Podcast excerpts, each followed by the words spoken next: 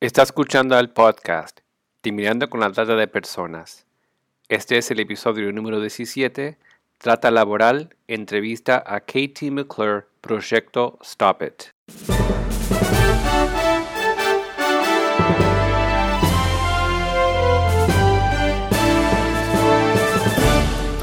Bienvenido al podcast Terminando con la Trata de Personas.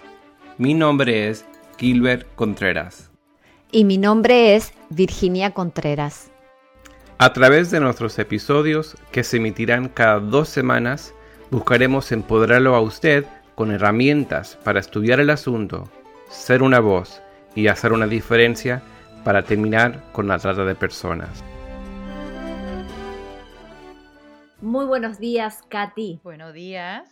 Estamos muy agradecidos de tenerte en este podcast determinando con la trata de personas y queríamos en primer lugar preguntarte qué es Salvation Army, es decir, qué es el ejército de salvación, si nos podrías contar su historia y específicamente su misión. Sí, por supuesto, por supuesto. Bueno, la, la Salvation Army o el ejército de salvación es una organización internacional que está en más que 128 países alrededor del mundo.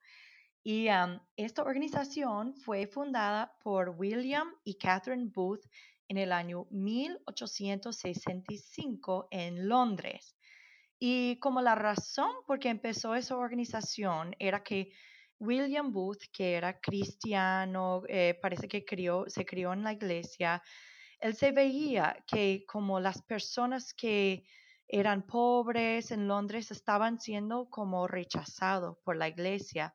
Él vio que cuando iba a los, servicios, como la gente pobre estaba siempre mandado a sentarse atrás y estaban tratados realmente como ciudadanos de segunda clase. Y él pensaba, pero eso no puede ser si el Evangelio es para todos. Entonces él vio como que había muchas barreras para los pobres entrar a la iglesia y entrar en una relación con Cristo. Entonces decidió de fundar su propia organización. Y en, los primeros días ellos em, realmente buscaban a la gente más marginalizada por la sociedad ahí en Londres. Y ellos tenían una cosa que en inglés son las tres S, pero era sub, soap y salvation, o en español, sopa, jabón y salvación. Y la idea era que la gente necesita sus primeras necesidades como la comida, estar bien vestidos, tener refugio, esas cosas se necesitaba antes que les podrían hablar de las cosas espirituales. Entonces así empezó la organización. Y bueno, y de ahí empezaban a trabajar con con la trata en el tiempo que ya no se hablaba de la trata, pero realmente estaban trabajando con las personas en la trata. Porque siempre existió la esclavitud de seres humanos y la explotación de seres humanos en todos los tiempos. Por supuesto, y, en este tiempo, bueno, en Londres había muchísimas mujeres ah, intercambiando sexo por algo de valor o por, para poder sobrevivir. Entonces, una de las primeras misiones de ellos eran para alcanzar a estas mujeres. Entonces ellos empezaban a sacar las mujeres de esta vida porque ellos pensaban que la prostitución era como una plaga para la sociedad de ellos. Entonces, ayudaban a las mujeres a salir de la prostitución, pero también proveían casas para estas mujeres. Y cuando llegamos al año 1900, que se, fue solamente como 45 años después que empezó Ejército de Salvación, ya habían 115 casas en el mundo para ayudar a las mujeres a salir de la prostitución. O sea, entonces muchos logros muchos logros. ¿Y cómo es eh, que te has involucrado eh, y cuál es la misión hoy en día? Si nos puedes contar algo acerca también del programa Stop It. Bueno, em, Stop It es una organización em, dentro de Ejército de Salvación. Somos parte del Ejército de Salvación, pero nosotros somos un programa independiente pero debajo del Ejército de Salvación. Y um, Stop It empezó hace casi 12 años, a los finales de 2006, y es un programa, cuando nosotros veíamos que hubo un problema de la trata aquí en Chicago. Entonces, Stop It era una respuesta a esa necesidad y ese problema que estaba pasando en nuestra ciudad. Específicamente, ¿qué veían? ¿Más eh, trata con explotación sexual, laboral? O las dos cosas, las dos cosas. A lo mejor empezó con la explotación sexual, a lo mejor eso fue como la primera cosa que estaban viendo. y, eh, y explotación sexual doméstica. Veíamos que había muchas mujeres que eran o son de nuestra ciudad que estaban siendo explotadas sexualmente. Pero cuando, después que empezó el programa, vimos que también el, eh, la trata aquí en Chicago no solamente la trata sexual y la trata de sexual de menores, pero también de labor. De trabajo. De, sí, de trabajo. De explotación laboral. ¿Y eh, podrías definir qué es entonces la trata laboral? Porque se habla mucho y se hacen muchas campañas de concientización, lo cual es muy importante respecto a lo que es la trata para eh, la trata sexual, pero a veces no se habla tanto de la trata laboral. Sí, es muy interesante porque yo he notado eso también. Parece que hablan un poquito más de la trata sexual, pero bueno, la, la, trata laboral, la definición que viene del TVPA es cuando em, es utilizada por la fuerza, fraude o coerción para reclutar, detener, transportar, obtener o emplear a un individuo para labor o servicios de servidumbre involuntaria o servidumbre para deudas o la esclavitud. ¿Y ustedes cuando localizan estos casos lo ven más como que es algo doméstico o que son también inmigrantes? ¿Cómo, qué, eh, qué tipo de trata han visto en cuanto a las víctimas me refiero? Sí, bueno, las dos cosas. en diferente, la trata laboral puede ser en diferentes áreas o sea, por ejemplo, restaurantes o trabajo doméstico o puede ser en un salón donde se hacen las uñas. o, también hay cosas como en los carnavales que son como eh, móviles o también hay algo que se llama traveling sales crews, personas que están vendiendo, pero son como móviles, yendo ciudad a ciudad vendiendo revistas o diferentes cosas. Sí, vendedores ambulantes. ¿Cómo se llama? Vendedores ambulantes. Sí, así es. Entonces, por decir, quizás en la agricultura vemos que son más ah, ciudadanos de otros países, ¿verdad? Extranjeros que están aquí pero de repente con vendedores ambulantes podría ser más gente como vulnerable, pero gente que es de Estados Unidos. ¿Y cuál es la conexión que hay entre la trata laboral y la trata sexual? Bueno, es que puede ser tratada por ah, trabajo y por sexo a la vez, ¿no? Por ejemplo, hubo un caso que salió de Houston hace tres años en donde habían 120 víctimas y estas víctimas eran traídas de Centroamérica para trabajar en las cantinas, que son como bares. Y las mujeres trabajaban en los bares y, y, tenían que servir alcohol, servir la comida a los clientes, pero también estaban obligados de coquetear con los clientes y ofrecer servicios sexuales si quisieran. Entonces, ese es un caso en donde vemos que hubo trata sexual, pero también trata laboral. ¿Y dónde em, en tu percepción, en tu trabajo, ves que hay más trata laboral en todos los Estados Unidos? Oye, ¿en, qué profesión tú dices? ¿En qué profesión o en qué estados? Bueno, yo no sabría decirte qué estados. Yo creo que se pueden encontrar las estadísticas exactas por um, Polaris Project o um, the National Human Trafficking Hotline porque ellos tienen data y los récords de exactamente dónde están saliendo los más casos. Pero en las profesiones, bueno, en eh, muchas diferentes em, profesiones. Por ejemplo, Polaris Project salió con un estudio en donde mucha gente estaban siendo tratadas, pero con visas legales. pero con las visas de, trabajadores no permanentes, entonces gente que eh, quieren ayudar en las granjas, en la agricultura o en... o como por ejemplo en la construcción, y encontraron muchas víctimas en, en esta, que llegaron con una visa legal, pero después cambió la promesa o cambió eh, el acuerdo que hicieron y terminaba siendo tratados. Siendo explotados, así es. Una pregunta más, ¿cuál es la diferencia entre lo que sería una persona que está siendo explotada laboralmente y lo que es en sí la trata de personas para explotación laboral? Bueno, eso es una buena pregunta, porque muchas veces cuando uno está hablando con los trabajadores, se encuentra que hay muchísimos trabajadores en este país que están trabajando bajo de muy malas condiciones. Y especialmente hoy en día con, eh, con lo que, todo lo que está pasando con los inmigrantes y hay mucho miedo en las comunidades de la gente indocumentada, ¿verdad? Entonces, eso hace ese mismo miedo y esta misma situación que vive como las 11 millones, 11 millones de personas aquí en este país que no tienen papeles, crea las condiciones perfectas para la explotación, pero también para la trata. Yo creo que uno tiene que saber de cada situación porque es algo como fluido, ¿verdad? Una situación puede empezar como explotación y terminar siendo la trata.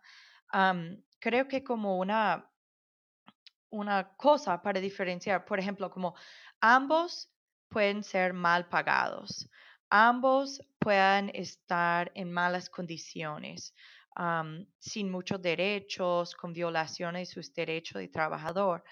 Pero creo que para que algo sea la trata, tiene que tener la presencia de la fuerza, eh, fraude o la coerción. Yo preguntaría a la persona, bueno, eh, puedes salir, te han sacado tus documentos, tú todavía estás en posesión, posesión de tus documentos. ¿Qué pasaría si tú saldrías? Este tipo de preguntas y basada en lo que ellos dicen es como podemos definir, porque si están libres de salir, aunque podría ser una situación económica difícil, pero si están libres de salir, quizás no es una situación de trata. Quiero que vuelvas a repetir esto porque me parece que es vital lo que estás comentando, lo que estás explicando, y es precisamente estas preguntas de eh, la importancia de hacérselas a las posibles víctimas. Eh, que es volver a, saber si tienen la posibilidad de irse si lo desean. ¿Puedes volver a repetir estas preguntas que habría que hacerles como para saber si están en una situación de trata? Sí, sí, por supuesto. Entonces, ¿qué pasaría si tú saldrías? ¿Ok? Si tú sales, hay amenazas contra tu familia, hay algo que te han dicho, por ejemplo, si tú dices a tu empleador que no me gustan las condiciones, quiero salir o quiero llamar a las autoridades porque me están abusando, si ellos te dicen, por ejemplo, bueno, hazlo, pero voy a llamar a las autoridades y tú vas a ser deportado. Eso es una amenaza y eso es una forma de coerción, entonces puede ser la trata. Pero, por ejemplo, si tú quejas al empleador y él dice, bueno, váyase, pues yo sé que tú eres indocumentado, ¿dónde vas a encontrar trabajo? Eso no realmente es una amenaza, solamente que te está explotando, ¿no? O, o, por ejemplo, si tú estás en posesión de tus documentos, cuando llegaste, ellos em, agarraron a tu pasaporte, a tu cédula, o tú lo tienes en tu posesión, porque obviamente sabemos si ellos tienen tus documentos, tú no puedes salir de ahí. O si han dicho algo como, por ejemplo, em, muchos en, la trata laboral fueron reclutados en su país natal, su pueblo o algo, y hay alguien que les reclutó y normalmente se endeudan con esta persona. Entonces el empleador podría decir, bueno, yo conozco fulano de tal que vive en tu pueblo y esta persona conoce a tu familia y, qué pasaría a tu familia si tú no puedes pagar tu deuda. Eso sería grave. Eso es una amenaza. Perfecto, me parece que es eh, vital lo que has estado comentando. Una pregunta que tiene que ver con un comentario anterior también.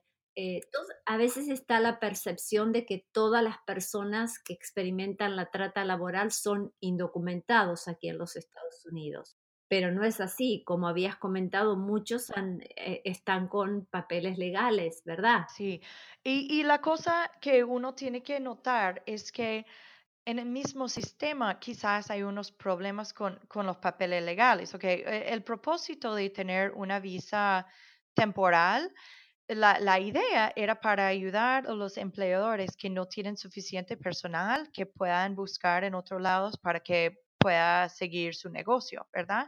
Entonces, quizás el propósito está bien y a lo mejor la, la gran mayoría de empleadores que están procesando estas visas tienen buenas intenciones, pero el problema es que tu estatus legal está conectado con tu empleo.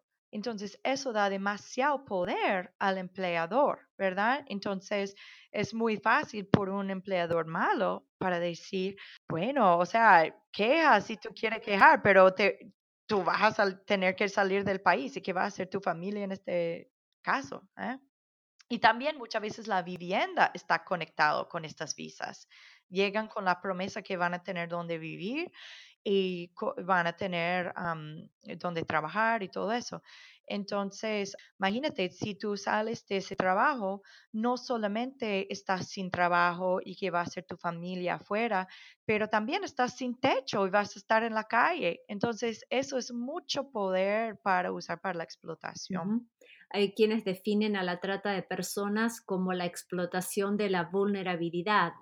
Precisamente eh, trabajadores en estas condiciones cada vez van quedando en una situación mucho más vulnerable, lo cual los hace más manipulables y tal vez eh, caer en, ser coaccionados. Así es. ¿Cómo un, ¿Cómo un trabajador puede saber sus derechos? Ajá, eso es muy bueno. Bueno, nosotros, yo, yo quiero dar, o quizás al final puedo dar el sitio de web de nuestra organización y también nosotros somos parte de un task force en donde estamos trabajando como más que 30 organizaciones aquí en Chicago para, para hablar de esos temas. Entonces, puedan ver a nuestro sitio de web. También puedan llamar al Human Trafficking Hotline y allí puedan recibir una referencia.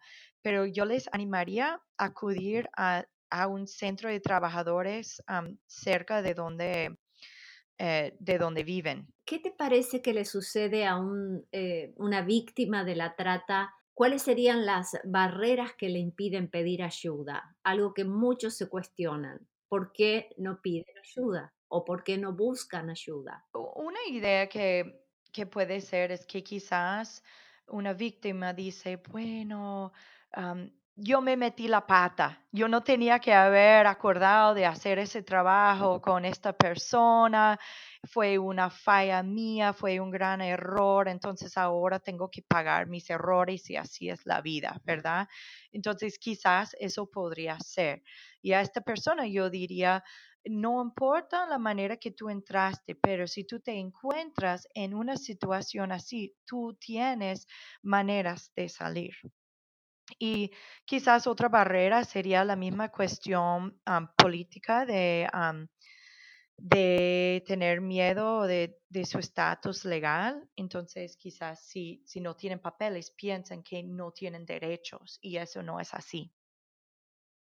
Y, también por vergüenza, a lo mejor. Ah, mucha gente tiene vergüenza y eso. La, explotación de seres humanos es un tema mundial y cada vez más gente está siendo víctima de la trata laboral. La pregunta es cómo cada uno de nosotros como consumidores podemos tomar también decisiones que pueden cambiar vidas el poder que tiene el consumidor eh, cuando estamos también estudiando el origen y la cadena de distribución de las cosas que compramos. Una buena pregunta. Y gracias a Dios, en los últimos 10 años se han levantado mucho más conocimiento de ese tema y, mucha gente está tratando de comprar más eh, en una manera más justa.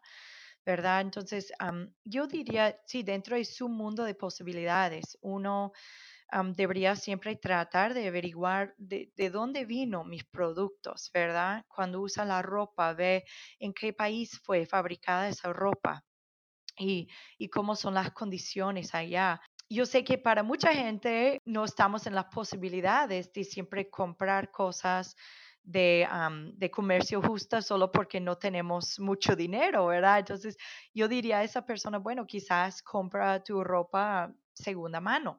Por lo menos tú sabes que no estás contribuyendo más a un problema. Y yo diría a, hacer lo que tú puedes hacer. Quizás yo digo, bueno, en este momento en mi vida, dentro de mis posibilidades, solo puedo comprar, eh, tengo que asegurar que mi café, mi chocolate vienen de una manera justa. Y bueno, eso es un lugar para empezar. Un lugar para empezar, así es siempre estamos afirmando que nadie puede hacerlo todo, pero todos podemos hacer algo para terminar con la trata de personas y levantar una, generación de consumidores que tengan esta conciencia. Esto va a ser uno de los eh, elementos que pueden ayudar para terminar con la trata, especialmente la explotación laboral. Katy, en este tiempo final nos gustaría que pudieras este, tener unas palabras para nuestra audiencia, que nos escuchan no solo aquí en los Estados Unidos, sino también en diferentes países. Te escuchamos. Como una organización basada en la fe, hay algo que nos motiva, ¿verdad? Y Miqueías 6:8 dice que el Señor ya se te ha aclarado lo que es bueno, ya se te ha dicho lo que de ti espera el Señor, practicar la justicia, amar la misericordia y humillarte ante tu Dios.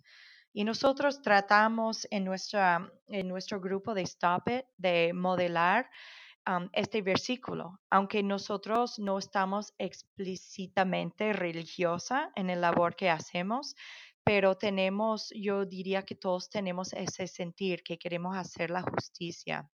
Y, um, y una cosa importante en nuestro programa es creemos mucho en ser centrados hacia las o los sobrevivientes. Entonces creemos en algo que se llama la autodeterminación, que las personas mismas pueden tomar control de su camino y de su recuperación y de su nueva vida. Entonces nosotros caminamos al lado de las, los sobrevivientes en su camino, pero nosotros no tratamos de mandar lo que ellos tienen que hacer. Y de igual forma, creemos que los sobrevivientes necesitan tomar control de su propia voz, especialmente cuando estamos hablando de gente que ha sido explotada. Es importante que ellos puedan apropiarse de todo lo que están haciendo. Y tristemente, a veces hay gente que trabaja con sobrevivientes de, la trata que terminan explotando de nuevo a las personas, explotando. Lo que es la revictimización. Así es, ¿no? Entonces, explotándolos por su historia, explotándolos por los detalles, todo eso. Entonces, nosotros tenemos la fuerte creencia que cada persona está encargada de su propia historia y deberíamos respetar eso. Y, y no es que eh, yo, yo lo he escuchado a gente decir, yo quiero ser una voz por los que no tengan voz. No, eso no es la verdad. Todos tienen una voz.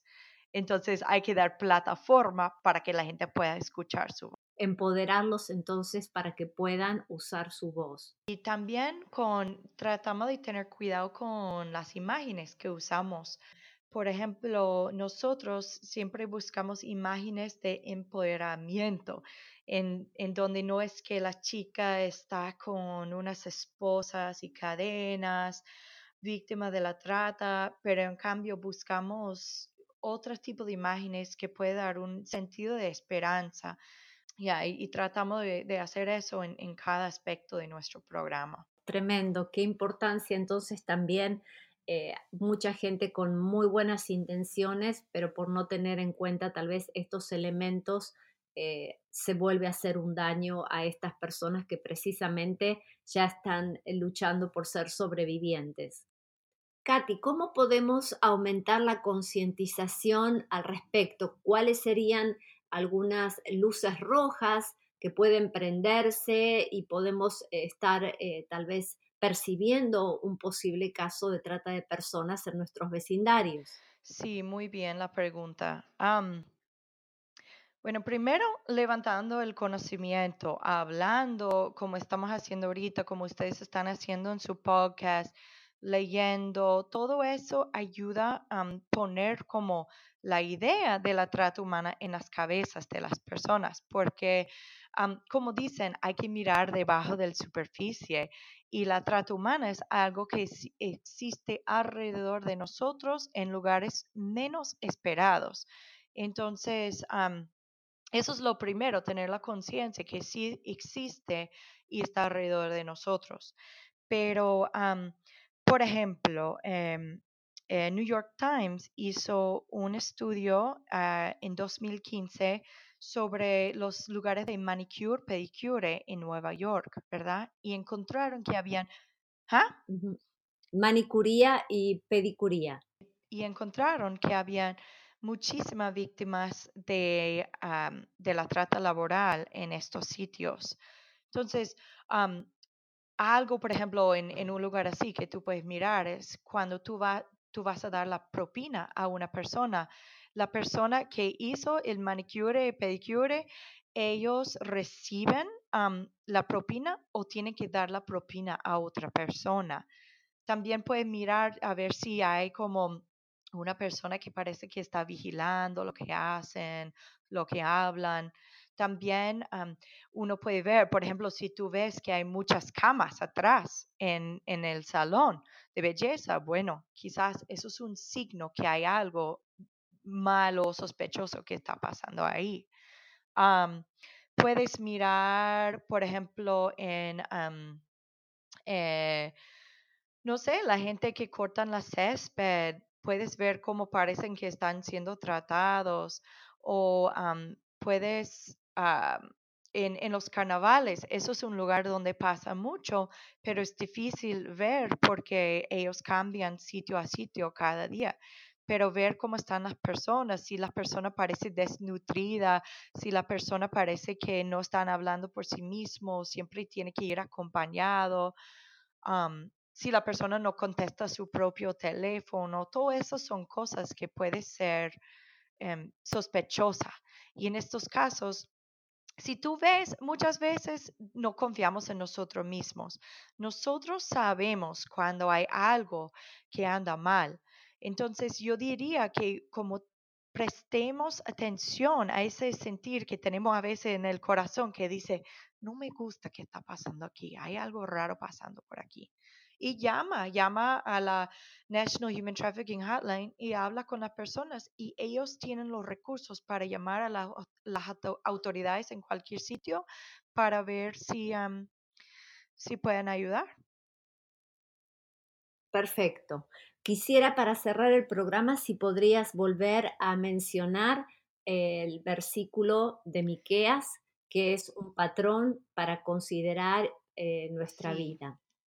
Miqueas 6:8 dice: Ya se te ha declarado lo que es bueno, ya sé que te ha dicho lo que de ti espera el Señor, practicar la justicia, amar la misericordia y humillarte ante tu Dios. Muchísimas gracias, Katy. Gracias.